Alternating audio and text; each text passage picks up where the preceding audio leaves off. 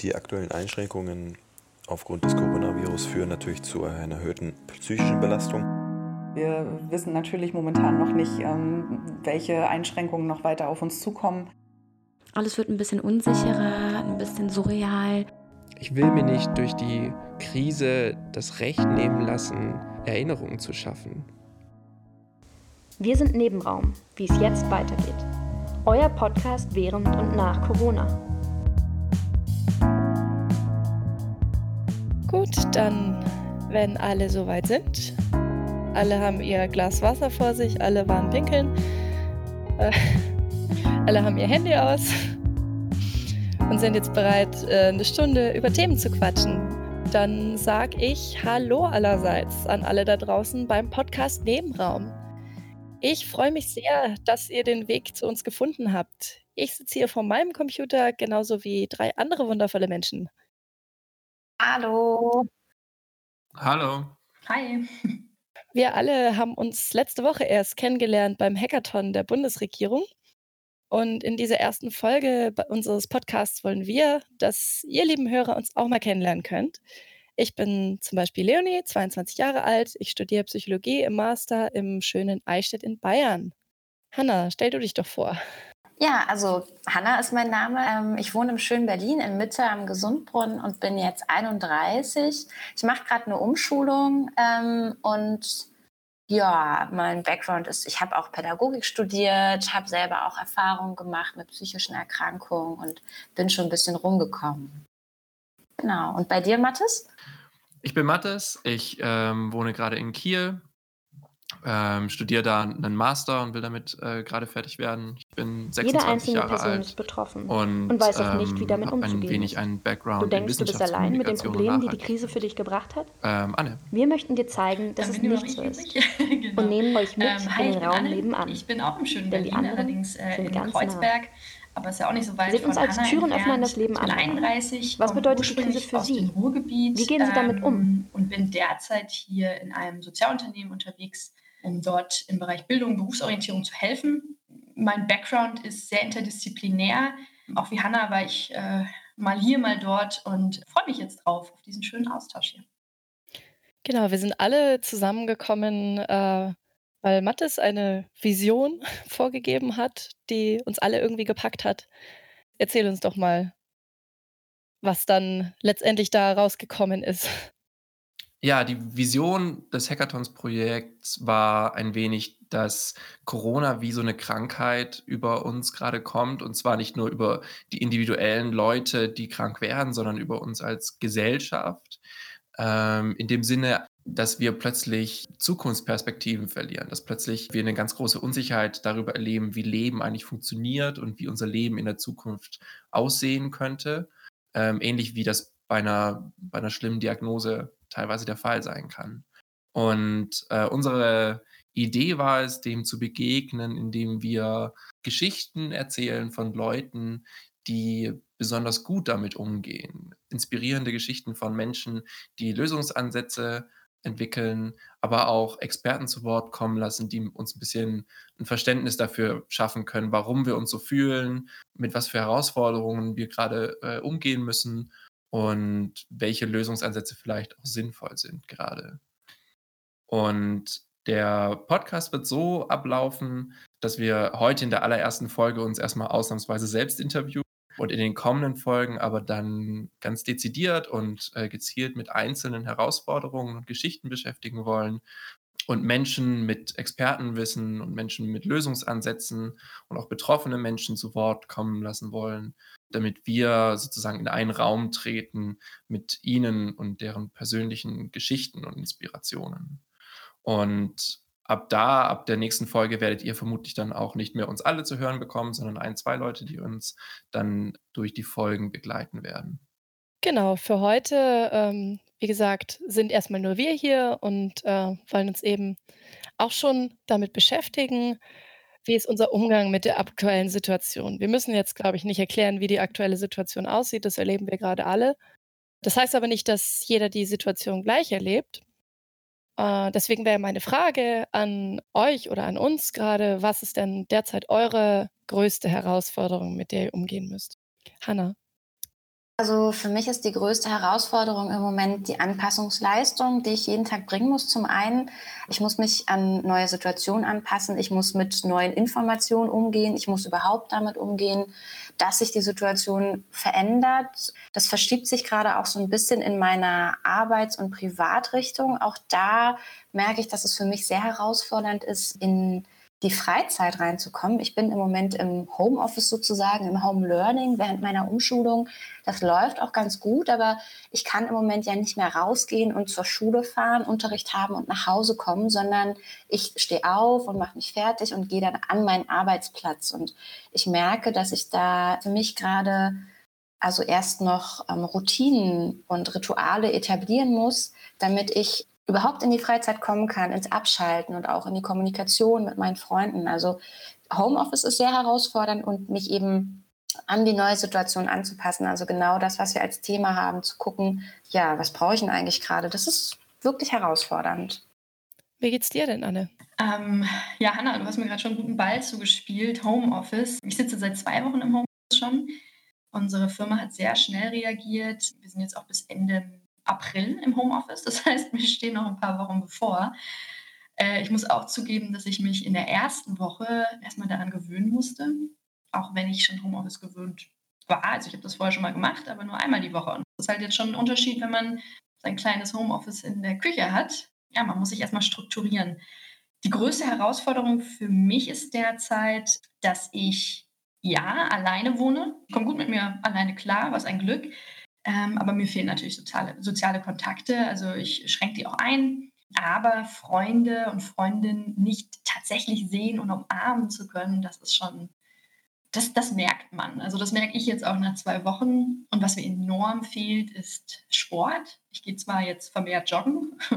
Ich merke schon, wie sich das äh, langsam aufbaut, aber ich äh, gehe normalerweise viel bouldern und das ist das fehlt enorm, auch die Community da, die ist unter, unter den Boulderern, ähm, wo ich sonst, also in der Boulderhalle, wo ich immer bin, das, das ist ein ja, enormer Einschnitt einfach. Ja. Und ähnlich wie auch äh, Hanna das schon sagte, das zu trennen, ähm, da hatten wir ja auch das Gespräch schon mal, äh, wie trennt man jetzt die sozialen und digitalen Kontakte irgendwie von, oder das Soziale und das Digitale äh, voneinander. Das hatten wir ja schon mal vorab besprochen wenn das Digital jetzt sich so mit dem Sozialen überschneidet. Mathis, wie geht es dir denn so damit? Du bist ja jetzt gerade auch bei deiner Familie, sprich, allein wohnst du jetzt gerade gar nicht. Ich bin gerade im Familienexil und das war vor allem zu Beginn der Herausforderung, weil normalerweise ich zur Familie gehe und Gast bin und jetzt sich eine Situation einstellt, in der ich hier tatsächlich mehr als nur eine Woche verbringe und lebe und irgendwo auch meinen Alltag leben möchte, so wie ich ihn normalerweise in Kiel leben würde. Und das wahnsinnig herausfordernd ist. Eine zweite Herausforderung, die ich aber erlebe, ist, dass ich gerade in einer Phase in meinem Leben bin, wo es eigentlich in, ähm, aus dem Studium raus und in die Arbeitswelt gehen soll. Das heißt, es ist so ein bisschen eine Umbruchsphase. Wäre es sowieso gewesen und jetzt kommt Corona so reingegrätscht und plötzlich ist Pläne machen, was ohnehin sowieso schon wahnsinnig schwer ist in unserer ungewissen Welt, wird nochmal wahnsinnig viel schwerer und ähm, es kommen dauernd Sinnfragen auf. Wie macht es überhaupt Sinn, dass ich jetzt gerade mich mit meiner Masterarbeit beschäftige oder mit, äh, mit der Jobsuche? Kann ich überhaupt Praktika gerade irgendwie angehen oder versuchen anzugehen und so weiter? Und da nicht in so einen Nihilismus zu verfallen und nicht einfach komplett abzuschalten, das ist für mich eine der größeren Herausforderungen gerade und damit produktiv umzugehen. Hast, hast du noch irgendwas, Leo, was du hinzufügen würdest? Ja, da sprichst du mir eigentlich gerade schon ziemlich aus der Seele. Ich bin ja gerade in einer ähnlichen Situation, relativ am Ende vom Studium, wo das alles gerade ja erstmal in den Hintergrund rückt, weil man das einfach gerade nicht so planen kann. Für mich ist aber gerade eher am schwierigsten, dass ich bei den Basics mit so einer Ungewissheit klarkommen muss, ich hätte im August umziehen sollen und kriege mein neues Zimmer jetzt nicht wie geplant, weil das jetzt eben nicht frei wird. Und meine Eltern wohnen auch nur in einer kleinen Wohnung, da kann ich dann auch nicht hin. Also ich muss jetzt halt diesen Zustand aushalten können, dass ich nicht weiß, wo ich in sechs Monaten wohne. Und jetzt irgendwie die Geduld haben, bis sich eine Lösung am Horizont abzeichnet und bis dahin einfach von Tag zu Tag leben.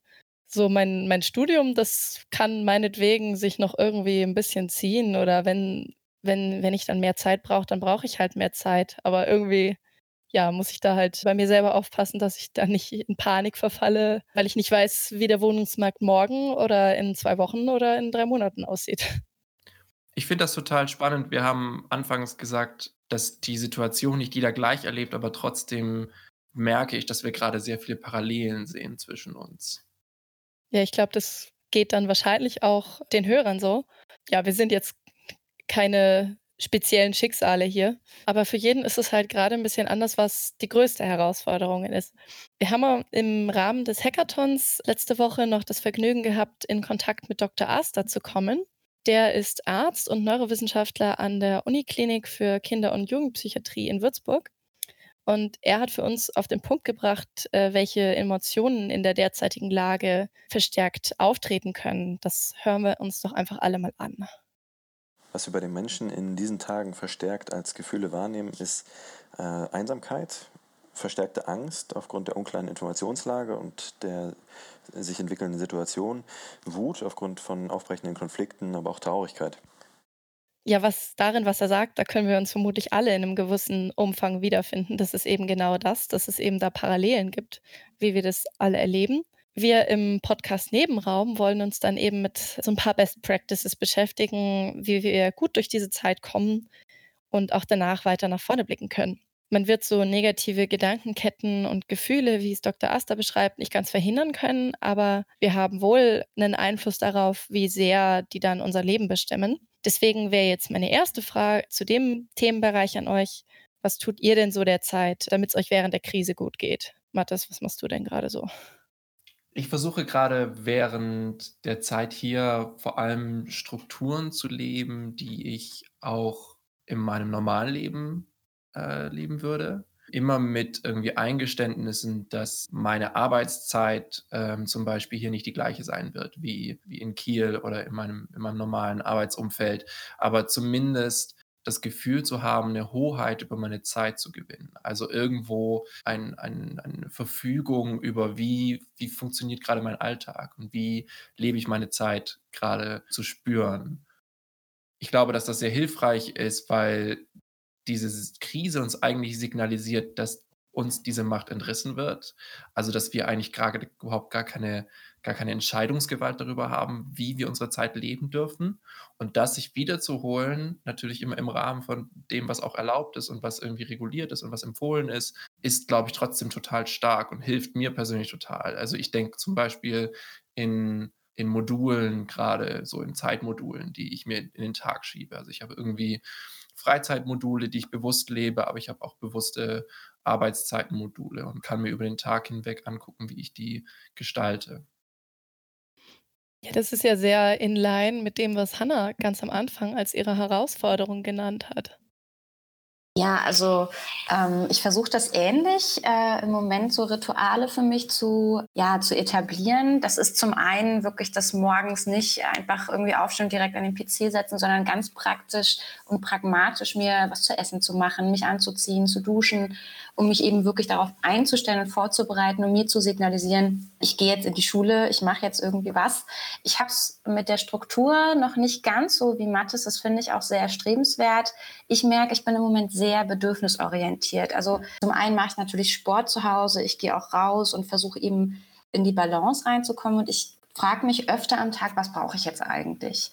Und ich habe auch immer mal wieder so Situationen, in denen ich merke, boah, irgendwie kriege ich gerade Angst. Äh, was wird es mit dem Praktikum? Wie geht das weiter mit der Umschulung? Und der Austausch ist mir da ganz wichtig, aber wohlgemerkt auch der gewählte Austausch mit Leuten, bei denen ich den Eindruck habe, da kann ich auch jetzt kurz mal was abladen und was ablassen und komme in kurzen Austausch rein und habe eben keine lange verbindliche Gesprächsverpflichtung irgendwie dabei. Das zum einen und zum anderen, wie gesagt, immer wieder in die Balance reinzukommen und zu gucken, was brauche ich auch nicht. Also brauche ich jetzt eigentlich gerade wirklich nochmal einen Skype-Call mit meiner Familie oder reicht mir das jetzt eigentlich gerade?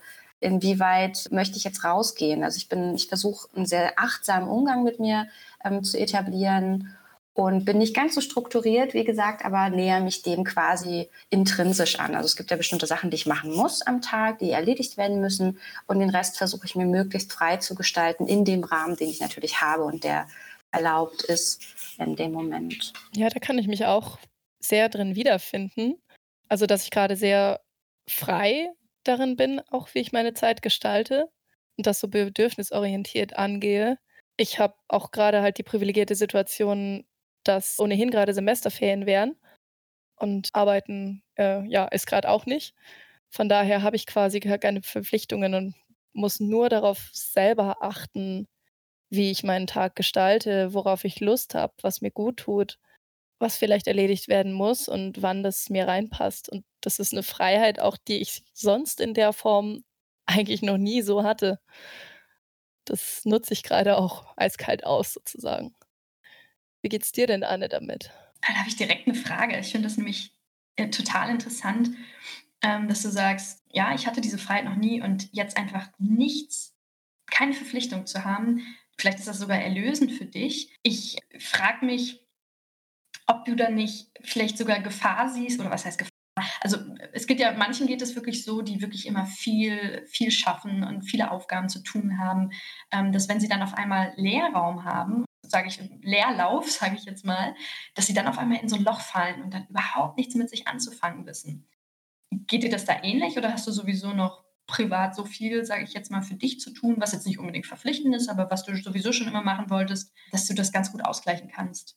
Ja, letzteres. Also ich kenne das auch eben bei anderen, die eben gewöhnt sind, dass sie einfach immer super busy sind.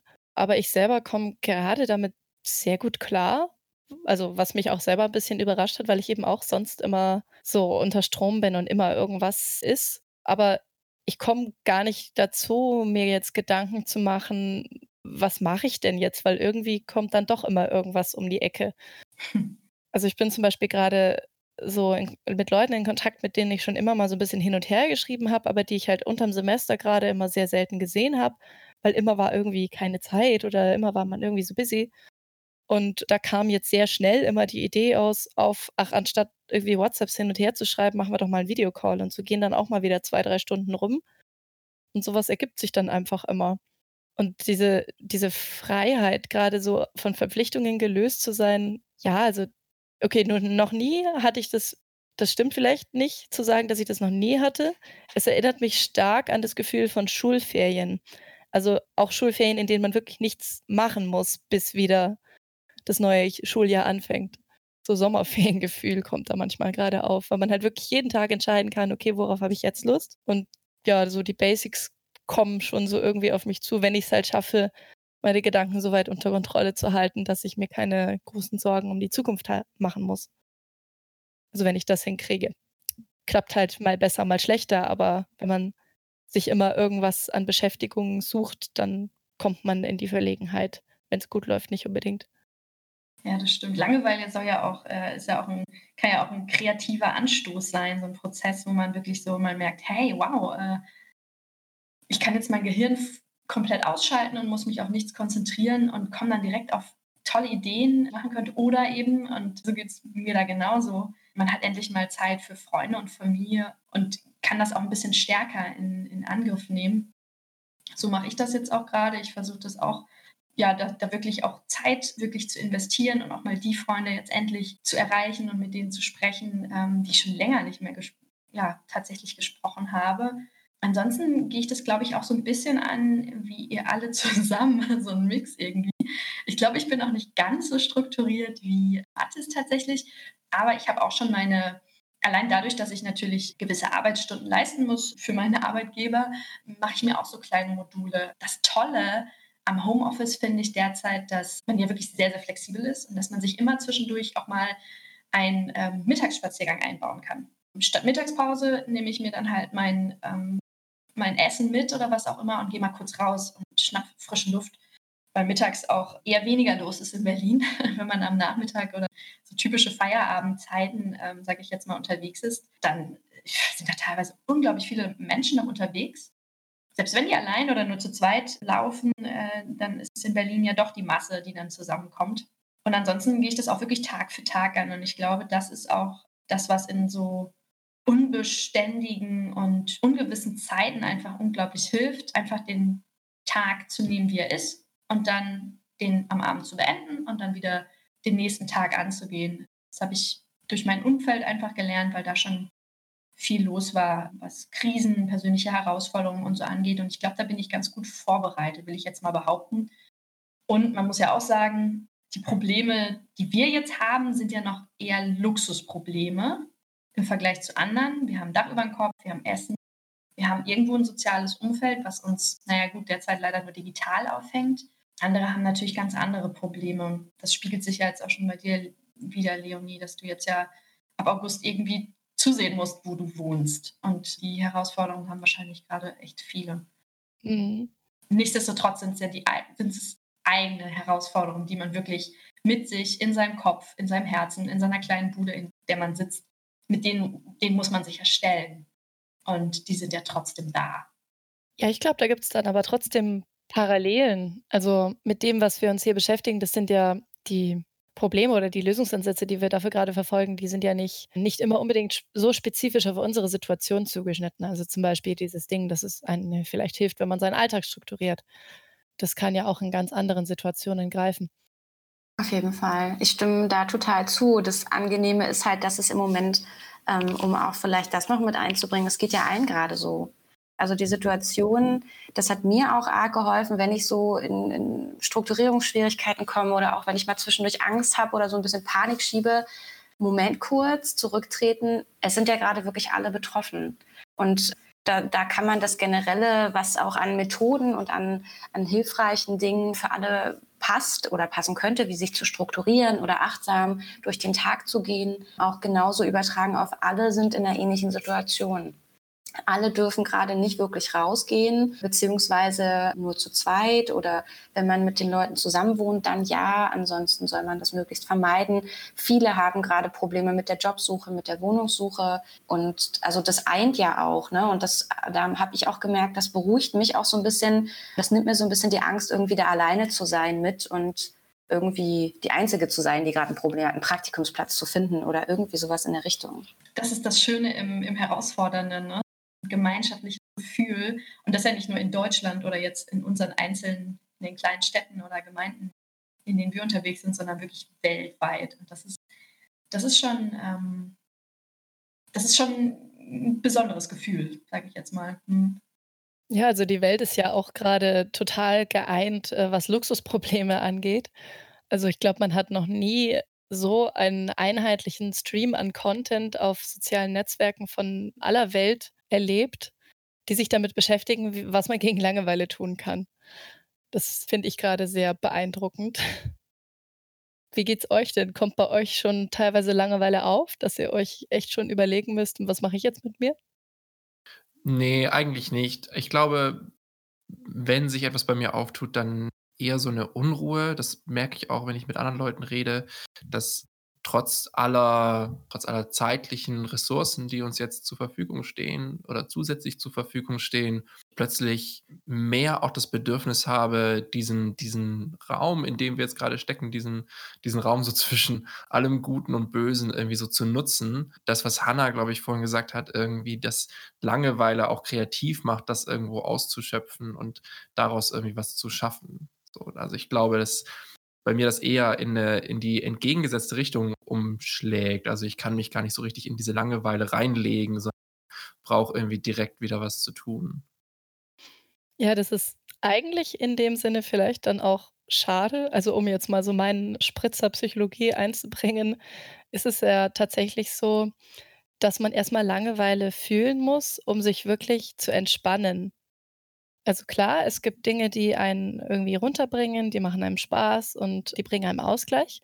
Aber wenn es wirklich darum geht, zu entspannen und es geht bis aufs körperliche Level, weil das Nervensystem so strukturiert ist, braucht es mehr oder weniger Langeweile.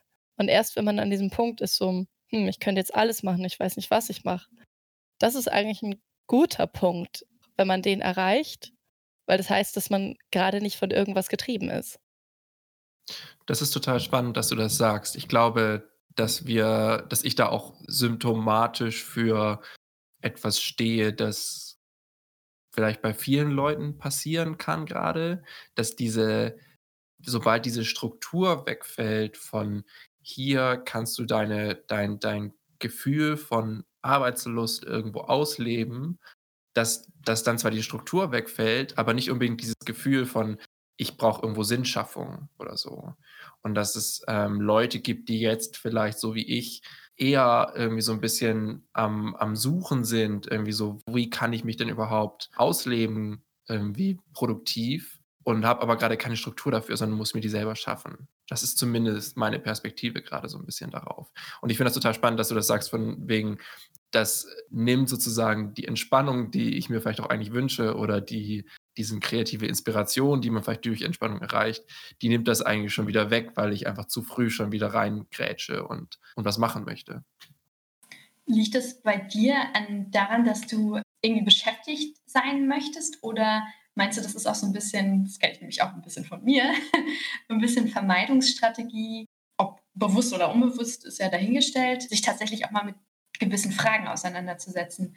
Ähm, Leonie und du, Mathis, ihr steht jetzt auch vor gewissen Entscheidungen. Okay, ähm, wir haben jetzt bald das Studium fertig. Wo geht es jetzt eigentlich hin? Und ich glaube, ich kann mir sehr, sehr gut vorstellen, dass es sehr, sehr vielen so ergeht, die jetzt wirklich räumlich unglaublich eingeschränkt sind, dass sie mit Fragen konfrontiert sind, die, sei es ihr Arbeitsleben, ihr Liebesleben, ihre Partnerschaft, die Tätigkeiten, die sie alltäglich verfolgen, dass die vielleicht so ein bisschen hinterfragt werden müssen ist das eigentlich notwendig? Muss ich das jetzt machen? Will ich das überhaupt noch machen? Will ich mit dieser Person zusammen sein? Ähm, was, was, was meinst du, was ist das bei dir? Das, das, meinst du, du, du, du weichst dem bewusst aus oder, ähm, oder, oder unbewusst, wie auch immer?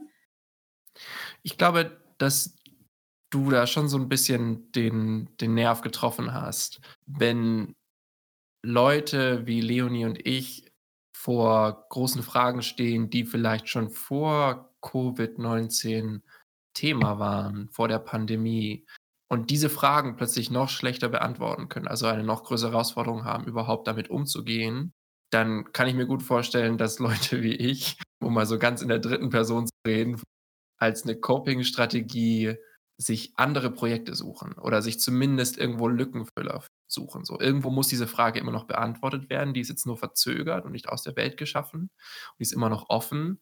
Aber das jetzt auszusitzen, bis diese Frage beantwortet werden kann, fühlt sich einfach sehr unzufriedenstellend, bisschen zu nervös an. Sowas würde ich sagen. Ja, also meine Lösung ist auch irgendwie, mich mit der Vorstellung anzufreunden. Ich mache halt ein oder zwei Semester mehr, weiß ja nicht, wo das jetzt alles hier hingeht. Praktikum, gibt es überhaupt Module im Sommersemester, dies, das. Und ich schiebe das gerade echt so ein bisschen vor mir her, indem ich sage, ich passe dann halt die Art und Weise, wie ich mein weiteres Leben geplant hatte, passe ich dann auch tatsächlich an. Also, das ist dann wirklich so eine Anpassungsleistung, dass ich sage: „Okay, die Situation, äh, da komme ich jetzt am günstigsten raus, indem ich damit mit der Vorstellung klarkomme, ich mache jetzt 1, 2 Semester mehr, lass mir Zeit, schaue, wie sich das Ganze entwickelt, schaue, wann die Lage sich wieder normalisiert und wo ich wieder normal weiterschauen kann.“ Und habe so ein bisschen meinen Frieden damit gemacht, dass das vielleicht weil ich ich eh noch recht jung bin dafür, dass ich also, mit 18 studieren anfangen, da ist man ja eh so blutjung, wenn man dann fertig ist. Was ist dann ein Jahr mehr oder weniger? Also, das ist auch eine sehr privilegierte Position, in der ich dann bin, in der ich das so einfach sagen kann. Und so komme ich da so ziehe ich mich quasi gerade ein bisschen aus der Affäre raus. Aber da hast du ja auch schon totale da leistest du ja auch schon totale Bewältigungsarbeit, äh, sage ich jetzt mal. Ja, aber auf ganz praktischer Ebene, also nicht äh, auf emotionaler Ebene, wie ich jetzt damit umgehe, sondern einfach ganz pragmatisch, was ist jetzt äh, die günstigste Lösung. Ist ja vielleicht mal gar nicht immer so schlecht, wenn sowieso alles so ungewiss ist. Das wirbelt natürlich auch nochmal zusätzlich Emotionen auf, aber dann pragmatisch daran zu gehen und dann zu sehen, okay, es ist jetzt so, ähm, ich kann das jetzt nicht wegwünschen, kann auch nicht denken, oder mir wünschen, was wäre gewesen, wenn, alles rückgängig machen, dann muss ich jetzt damit arbeiten, was ist. Finde ich eigentlich gar nicht so schlecht. Ja, das funktioniert für mich ganz gut und da bin ich auch froh drum. Aber mir ist auch klar, dass nicht alle quasi diesen Luxus haben. Gerade vielleicht äh, Leute, die ja, die sich um substanziellere Probleme gerade kümmern müssen, die netterweise dem Internet sei Dank trotzdem eben eine Möglichkeit finden, irgendwie ihre Silver Linings mit der Welt zu teilen. Da haben wir eben von Freunden von uns, die jetzt auch halt hoffentlich diesen schönen Podcast hier hören, sehr schöne Stories mitbekommen, wie deren Leben komplett auf dem Kopf steht, aber bei beiden in unterschiedlicher Form deren Sportgruppen irgendwie sich aktiv halten, weil die Trainer in der WhatsApp-Gruppe ihrer Zöglinge da alle auf Zack halten und dann mit Trainingsvideos und Challenges da irgendwie versuchen, das weiter vorwärts zu bringen. Das fand ich sehr schön zu hören, dass da, äh, und da gibt es bestimmt zahllose weitere Beispiele, wie da Leute irgendwie ihre Strukturen auf eine kreative Art und Weise irgendwie aufrechterhalten oder eben eine Alternative schaffen. Vor allen Dingen Sport ist ja für diejenigen, die jetzt vielleicht nicht unbedingt motiviert sind, Gruppe echt brauchen, um Sport zu machen. Wie, wie organisieren die sich da? Eine Freundin von mir, die Laura, die ist rhythmische Sportgymnastin, auch auf Wettkampfebene national und international unterwegs. Und deswegen ist es gerade bei ihr halt in der Gruppe ein super harter Einschnitt, dass sie nicht trainieren können. Weil gut, jetzt sind die nächsten Wettkämpfe erstmal abgesagt, aber da rauszukommen hat halt tatsächlich auch Folgen für den Körper, die, äh, die einem monatelang verfolgen können, dass man dann irgendwie die Dehnbarkeit oder Flexibilität verliert. Und deren Trainerin hat äh, so ein schönes System sich ausgedacht. Die stellt immer jeden Tag eine Challenge, zum Beispiel eine Balanceübung zu machen für eine bestimmte Drehung und davon ein Video dann in die WhatsApp-Gruppe reinzustellen, einmal auf der guten, einmal auf der schlechten Seite. Und diese Trainerin ist wohl auch ähm, bekannt dafür, dass sie relativ harsh immer kritisiert. Die rankt dann quasi die besten Einsendungen und vergibt Punkte. Und so entsteht gerade auch so ein bisschen kompetitiver Spirit innerhalb dieser Gruppe, dass quasi alle das beste Video hochladen wollen und alle diese Übungen am besten absolvieren wollen. Und so gibt es dann halt ein laufendes Ranking von, wie viele waren es, irgendwie ein Dutzend Leute oder so, die sich jetzt da halt um die höchste Punktzahl kabbeln, ja, wie fit sie quasi bleiben. Und was eben die Laura erzählt hat, ist, dass es bei ihr auch noch ausgelöst hat, dass jedes Mal, wenn sie sich mit so einer Challenge befasst hat, dass sie dann danach auch motiviert war, so ungefähr, jetzt bin ich schon dabei, jetzt kann ich auch noch weitermachen und jetzt mache ich davon von der Übung noch eine Variante und mache ich das noch auf der anderen Seite und setze ich mich halt vor den Fernseher in Spagat und übe meine Dehnbarkeit weiter und ist dann trotzdem irgendwie ein, zwei Stunden am Tag am Trainieren wozu sie sonst alleine aus eigener Kraft, wenn auch die praktischen Möglichkeiten natürlich gleich da sind, aus eigener Kraft so nicht gekommen wäre. Das fand ich sehr schön. Auf jeden Fall sehr gut, finde ich. Also der Versuch, das halt am Laufen zu halten, ne? also gerade auch im sportlichen Bereich, finde ich natürlich total toll, dass dann eben die Gruppendynamik, von der Anne ja vorhin auch schon gesprochen hat beim Bouldern, die Solidarität da beibehalten wird, ne? dass es dann eben neue Wege geben kann, wie das funktionieren kann natürlich. Finde ich total toll. Ja, was ich auch so nett fand, wo es so schöne Stories gibt, ist die Seite Quarantine Stories, die wir auch in der Beschreibung dann verlinken werden. Das ist eine kollaborative Plattform, die Geschichten aus der Illusion aus aller Welt sammelt. Aktuell waren dort, also als ich heute zuletzt geschaut habe, 78 Stories schon. Und da geht es halt echt um so kleine Silver Linings, so kleine positive Dinge, die die Leute ihren Tagen abgewinnen können. Zum Beispiel die Kasia aus Amsterdam erzählt, dass sie, wenn sie aus ihrem Fenster schaut, immer ein paar Bäume sieht im Vorhof ihres Gebäudes und dass die gerade wahnsinnig am Blühen sind und ihre Farben wechseln. Das halt erst angefangen hat, nachdem die Quarantänen angefangen haben. Und das ist so ihr Silver Lining, dass sie es toll findet, die Natur dabei zu beobachten, wie sie im natürlichen Lauf folgt und wie sie bei sich selbst auch bemerkt, dass ihr auf einmal Dinge bewusst werden, die so vorher an ihr vorbeigelaufen sind. Habt ihr da auch schon ähnliche Erfahrungen äh, gehabt, dass ihr irgendwie euch Sachen bewusst geworden seid durch die veränderte Situation, was vorher nicht so im Vordergrund war? Also mir ging es letztens so, dass ich spazieren gegangen bin. Dass ich bin so dem Impuls gefolgt. Ich weiß auch nicht warum, aber ich musste irgendwie raus und bin dann so, so, so um die Ecke ein paar Meter gelaufen zur Brücke hoch und da saß dann ein Singvogel und weil ich einfach nichts zu tun hatte in dem Moment, es gab nichts zu tun, was wichtig gewesen wäre, habe ich mich einfach unten an diesen Baum gestellt und diesen Vogel beobachtet, wie er gesungen hat. Und es war unglaublich schön, weil ich mir wirklich einfach nochmal bewusst angucken konnte, was passiert denn da um mich herum einfach eigentlich gerade? Also was ist denn da los? Und ich konnte das einfach nur genießen, in dem Moment zu sein. Das wäre vorher überhaupt nicht denkbar gewesen. Also so viel auch gerade zu tun ist. Aber das war unheimlich schön. Und mir geht es auch so, dass ich so ein bisschen bewusster werde, einfach auch über das ganze Bedürfnisorientieren so ein bisschen bemerke, was passiert denn eigentlich um mich rum und wer kommuniziert gerade oder was macht denn eigentlich die Natur? Und ich erlebe auch, ich weiß nicht, wie euch das geht, die Vögel werden bei uns wesentlich aktiver. Also wir haben in unserem Hinterhof sowieso schon relativ viel an Vogelgezwitscher, aber ich habe den Eindruck, seitdem weniger los ist in der Stadt, wird es nur noch mehr. Und das finde ich schon faszinierend, wie sich das auch verändert. Und ich bin sehr dankbar dafür, dass ich das halt auch beobachten kann und zwischendurch immer mal wieder Zeit habe. Das finde ich auch sehr, sehr schön zu beobachten. Und vor meinem Fenster ist ein Baum. Ich höre sowieso immer die Vögel. Man merkt halt jetzt, ja, der Frühling kommt. Sie werden echt lauter. Aber man merkt auch irgendwie, vielleicht ist es auch ein bisschen Wunschdenken, ich weiß es nicht. Aber ich habe schon das Gefühl, dass weil weniger Menschen unterwegs sind, dass sich Tiere auch mehr raustrauen. Bin äh, auf der Hasenheide joggen und die Eichhörnchen, die da rumflitzen oder mitten auf dem Weg sitzen und ihre Nüsse essen, die kümmern sich da halt echt nicht drum, dass man da rumrennt. Und war vielleicht vorher auch schon ähnlich, aber ich habe doch irgendwie das Gefühl, dass sich Tiere sehr, sehr schnell daran anpassen, dass jetzt weniger Menschen vielleicht unterwegs sind. Das ist schon sehr, sehr angenehm, muss ich sagen. Ich bin ja gerade an einem Ort, an dem ich normalerweise nicht sein würde und vielleicht geht es anderen Leuten auch so, gerade mit der Quarantäne, dass sie irgendwo im Exil stecken. Und für mich hat das einen ganz schönen Effekt, weil es zufällig auch irgendwie der Ort meiner, meiner Jugend und meiner Kindheit war, nehme ich gerade nochmal an diesem Jahreszeitenwechsel teil, den ich normalerweise nicht mehr mitbekomme. Also normalerweise würde ich jetzt den Jahreszeitenwechsel von Winter in Frühling sozusagen an meinem, an meinem Studienort erleben. Und jetzt nochmal so zu merken, okay, so fühlt es sich an, wenn jetzt der bei uns der Bärlauch zum Beispiel sprießt und es überall nach Bärlauch riecht. Oder so fühlt es sich an, wenn die, wenn die Nächte irgendwie so, so ein bisschen milder werden und es plötzlich ganz anders riecht irgendwie nachts. Und das sind alles, alles, alles Wahrnehmungen, die einfach totale Déjà-vus hervorrufen und richtig einfach, ja, so richtig schöne Nostalgiemomente werden, wenn ich das irgendwie zulasse.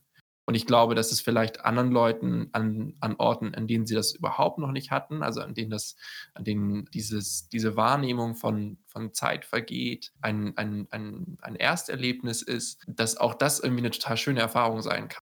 Ich bin gerade an einem Ort, an dem ich irgendwie normalerweise nicht sein würde und erlebe, wie sich Jahreszeiten verändern was ich normalerweise mir gar nicht zugestehen könnte, weil ich irgendwie am Rumjetten wäre, weil ich den Ort nur besucht hätte, weil ich irgendwie hier eigentlich normalerweise nicht leben würde. Was du ansprichst, ist ja, dass, dass wir halt als Gesellschaft das einfach wahnsinnig gewohnt sind, äh, so schnell vom einen zum anderen zu gehen. Das passt, also das geht dann auch zusammen mit dem rein, dass wir halt dazu konditioniert sind, dass Langeweile eben ein Zustand ist, den man unter allen Umständen vermeiden sollte aber dass es uns als Menschen auch von der physischen Fähigkeit zu entspannen eben auf lange Sicht nicht gut tut. Also ich muss gestehen, ich habe in letzter Zeit nicht so viel Langeweile. Also seitdem ich jetzt zu Hause Unterricht habe, habe ich den Eindruck, ich habe mehr Arbeit als vorher. Ich weiß auch noch nicht genau, woran das liegt. Und ich sehne mich richtig nach Langeweile. Also ich genieße das, wenn ich nichts zu tun habe und mich dann irgendwie mal hinsetze und denke so, ja, also irgendwie, was mache ich denn jetzt eigentlich? Also mir hilft das gerade dabei, mir nochmal so richtig bewusst zu werden, auch wie wertvoll so ein langweiliger Moment ist, so doof das auch klingt. Und das ist wahrscheinlich, viele Leute haben gerade mit Sicherheit mit ihrer Existenz zu kämpfen, ne? Oder dafür ähm, natürlich, und vielleicht ist das auch so ein bisschen so ein Luxusproblem, aber für mich ist das halt auch sehr wichtig geworden, jetzt in dieser kurzen letzten Zeit auch wirklich Langeweile zu spüren und die dann auch zu genießen. Also so als ja, als Sahnehäubchen vielleicht nicht mal, sondern eher wirklich so als Bestandteil von, von Leben, von tagtäglichem Sein. Ja, und sich dann auch nicht den Druck zu machen, dass man da immer unbedingt was Produktives jetzt schaffen muss, nur weil man jetzt quasi die Zeit hat. Ähm, wir haben halt alle möglichen Umgangsmöglichkeiten jetzt halt zwischen uns diskutiert und unserem Bekanntenkreis und das ist ja alles schön und gut, aber für einige von euch, die jetzt vielleicht hier auch zuhören, könnte es halt sein, dass das alles äh, gerade super weit von eurer Realität entfernt ist. Und dass so Sachen wie eine WhatsApp-Gruppe, die sich einander sportlich hält, ist ja ganz nett. Aber wenn man irgendwie mit starker Angst oder depressiven Gefühlen zu tun hat, ist sowas eben nicht gerade hoch auf der Liste der Dinge, die man im Kopf hat. Weil wir das hier halt auch wichtig finden, dass das nicht unerwähnt bleibt. Dr. Aster war da so freundlich und hat uns einige Möglichkeiten zusammengefasst, äh, wie man solche, eine solche Krise eben einfach nicht allein durchstehen muss. Hören wir uns doch mal an, was er dazu gesagt hat. Was man dagegen präventiv tun kann, ist ganz klar, soziale Kontakte helfen. Sprechen Sie mit Bekannten oder Freunden äh, über Skype, über FaceTime, was auch immer. Die Technik bietet ja viele Möglichkeiten. Man muss aber auch ganz klar spezifisch auf die Telefonnummern für spezifische Probleme hinweisen. Es gibt ja eine Nummer gegen Kummer für Kinder und Jugendliche, ein Elterntelefon, ein Pflegetelefon für Schwangere in Not oder auch bei Gewalt gegen Frauen, jemanden darüber zu sprechen, der dafür ausgebildet worden ist. In absoluten Krisensituationen sind auch die psychiatrische Notaufnahme auf diese Aufnahmesituation eingestellt. Wir bitten aber darum, vorher bei uns anzurufen. Wir müssen erstmal abklären, ob die Person Infektzeichen zeigt und uns darauf vorzubereiten, aber auch, ob wir vielleicht die Person an eine passendere Stelle weiterleiten können. Ja, die Hotlines, die er erwähnt und die Stellen, an die man sich wenden kann, die haben wir dann auch alle in der Podcast-Beschreibung für euch verlinkt. Ebenfalls verlinkt äh, sind auch unsere ersten Teaser, die wir auf YouTube schon hochgeladen haben, die vielleicht ihr Hörer schon kennt. Und in der Videobeschreibung bei diesen YouTube-Videos haben wir eben euch schon um eure Stories oder Expertise gebeten und dafür einen kleinen Online-Fragebogen eingerichtet. Wenn ihr als, euch also in einem Bereich auskennt oder eine inspirierende Story miterlebt habt, kann auch auf der Ebene sein, wie wir es jetzt diskutiert haben und darüber einfach Bock habt, mit uns zu sprechen, dann lasst uns gerne einen ausgefüllten Fragebogen da. Und der Link dazu ist ebenfalls in der Beschreibung. An diejenigen, die den bereits ausgefüllt haben, an dieser Stelle schon mal vielen, vielen Dank. Wir haben uns sehr gefreut und wir werden auf jeden Fall auf euch zurückkommen, wenn ihr uns entsprechend einen Kontakt hinterlassen habt. Hier würde ich jetzt gerne aber noch über den letzten Teil des Fragebogens sprechen, den alle ausgefüllt haben. In dem haben wir so ein bisschen die aktuelle Stimmung unter unseren Einsendern einfangen wollen. Eine Frage diente dabei so als eine Art Stimmungsbarometer mit der Frage, wie fühlst du dich, wenn du an die Zukunft denkst? Mit der Möglichkeit zu antworten auf einer Skala von 1 bis 10, von alles für den Arsch bis das wird geil. Antworten darauf sind netterweise insgesamt sehr positiv ausgefallen, aber da wir auch Menschen mit inspirierenden Stories primär angesprochen haben, war das ja auch zu erwarten.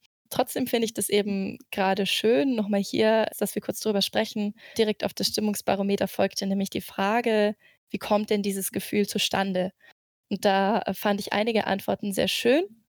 Zum Beispiel hat ein Ausfüller dargelassen, ich lebe nach dem Motto, handle stets so, dass du die Anzahl der Möglichkeiten vergrößerst.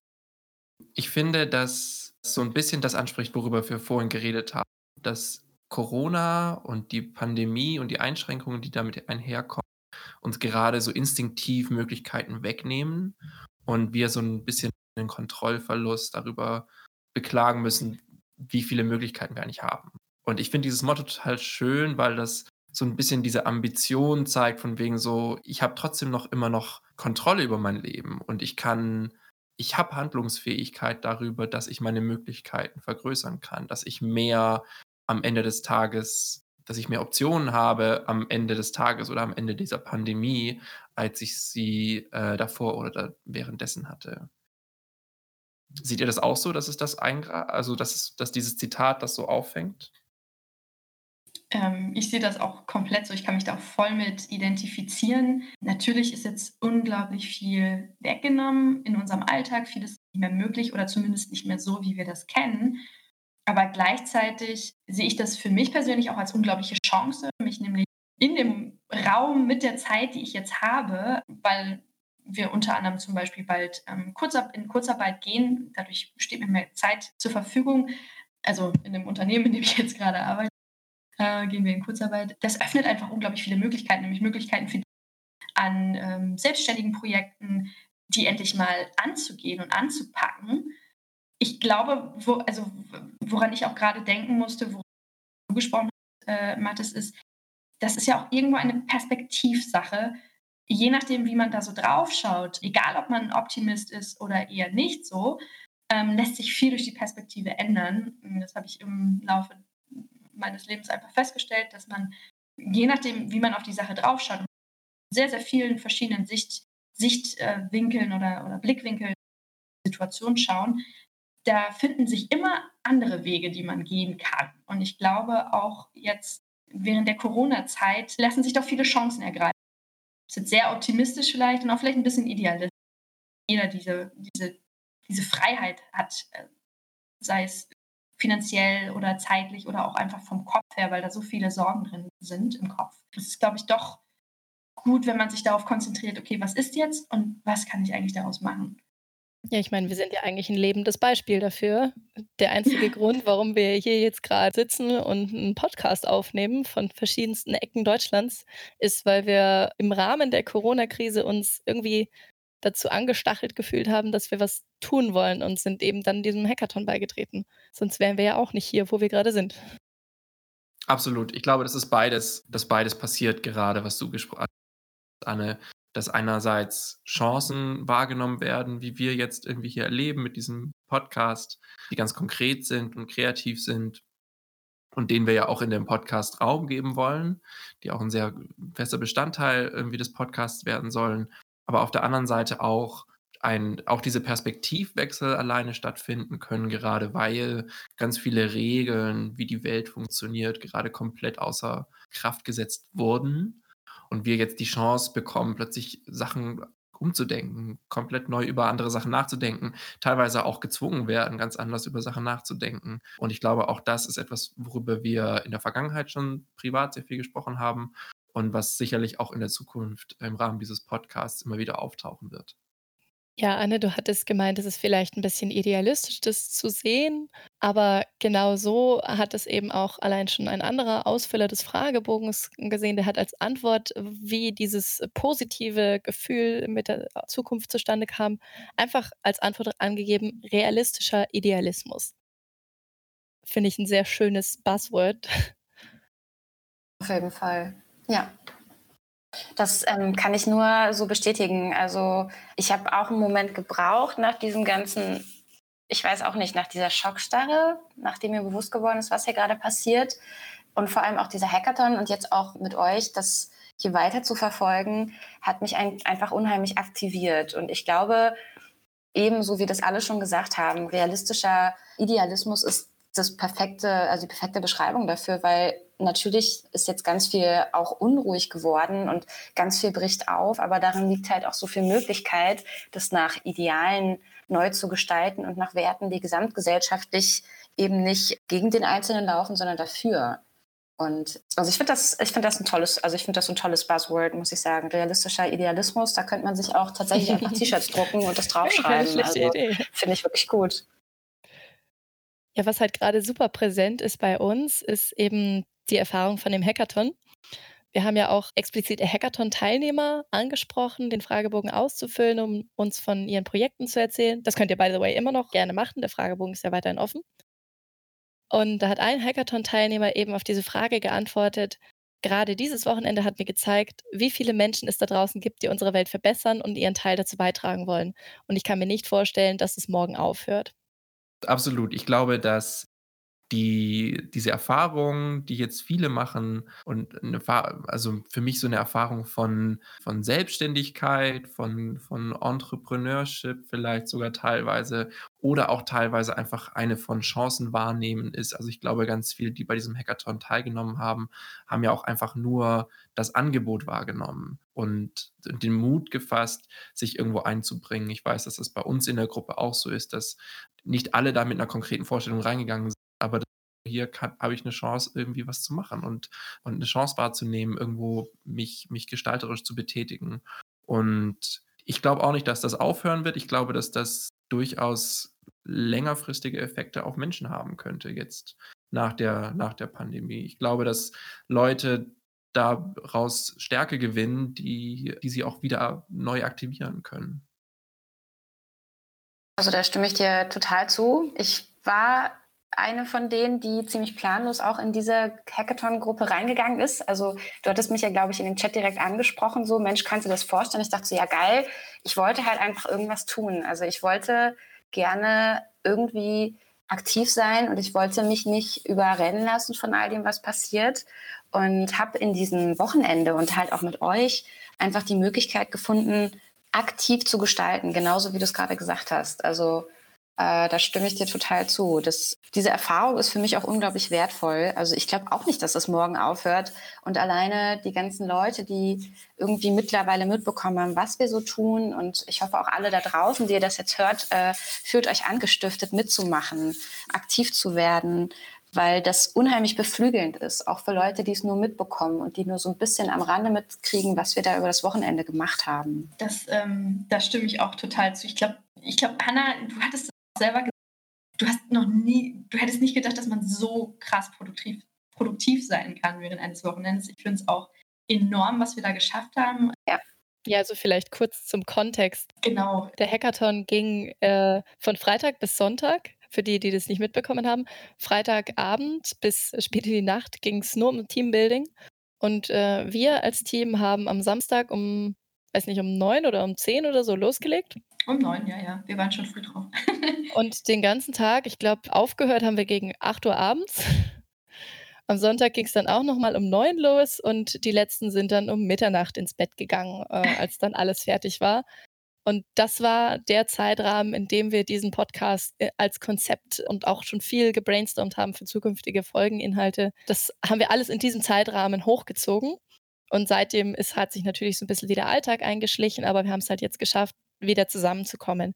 Aber das war, glaube ich, unabhängig davon, wie lange oder in welchem Rahmen das jetzt irgendwie weitergeht oder einschlägt. Für mich auf jeden Fall war das eine wahnsinnig wertvolle Erfahrung, allein die Projekterfahrung und die Teamerfahrung. Und es hat auch einfach gezeigt, also ihr habt ja gehört, was unsere Backgrounds sind. Das ist ja total die wilde Mischung und es sind noch ein paar andere im Team dabei, die jetzt hier in der Aufnahme nicht sind, was da jeder Einzelne zu beitragen kann. Also der Hackathon hat ja primär IT-Leute angesprochen, weil es darum ging, viele digitale Lösungen zu entwickeln. Und das sind wir ja alle nicht primär. Und wir haben trotzdem jetzt ein Format hochgezogen, auf das uns inspiriert hat, auf das wir stolz sind. Und wir freuen uns wie Schnitzel, wenn es von euch Hörern da draußen auch nur einem einzigen so geht, dass er vielleicht während des Hörens mal kurz lächeln musste oder inspirierter rausgeht, als er reingegangen ist. Das hast du sehr schön zusammengefasst, Leonie, muss ich sagen. Finde ich auch. Vielleicht können wir noch für, äh, für alle irgendwie noch die, die Webseite zu Hacker ähm, online stellen, weil das Ganze geht ja weiter. Und es sind ja total viele spannende Projekte tatsächlich dabei rausgekommen oder zumindest Ideen und es wurden auch weitere Projekte weiterentwickelt. Ähm, ich kann mir gut vorstellen, dass das die anderen auch nochmal interessiert. Ja, das ist auch ein guter Punkt. Das werden wir auf jeden Fall auch entsprechend verlinken in der Podcast-Beschreibung. Jetzt ist wie im Flug schon eine Stunde vergangen. Und wir hoffen natürlich, dass ihr jetzt einen guten Eindruck gewinnen konntet, wer wir sind und worum es uns geht und was vielleicht on the road ahead auf uns alle wartet. Ja, mir hat es wahnsinnig Spaß gemacht mit euch. Ja, Tito.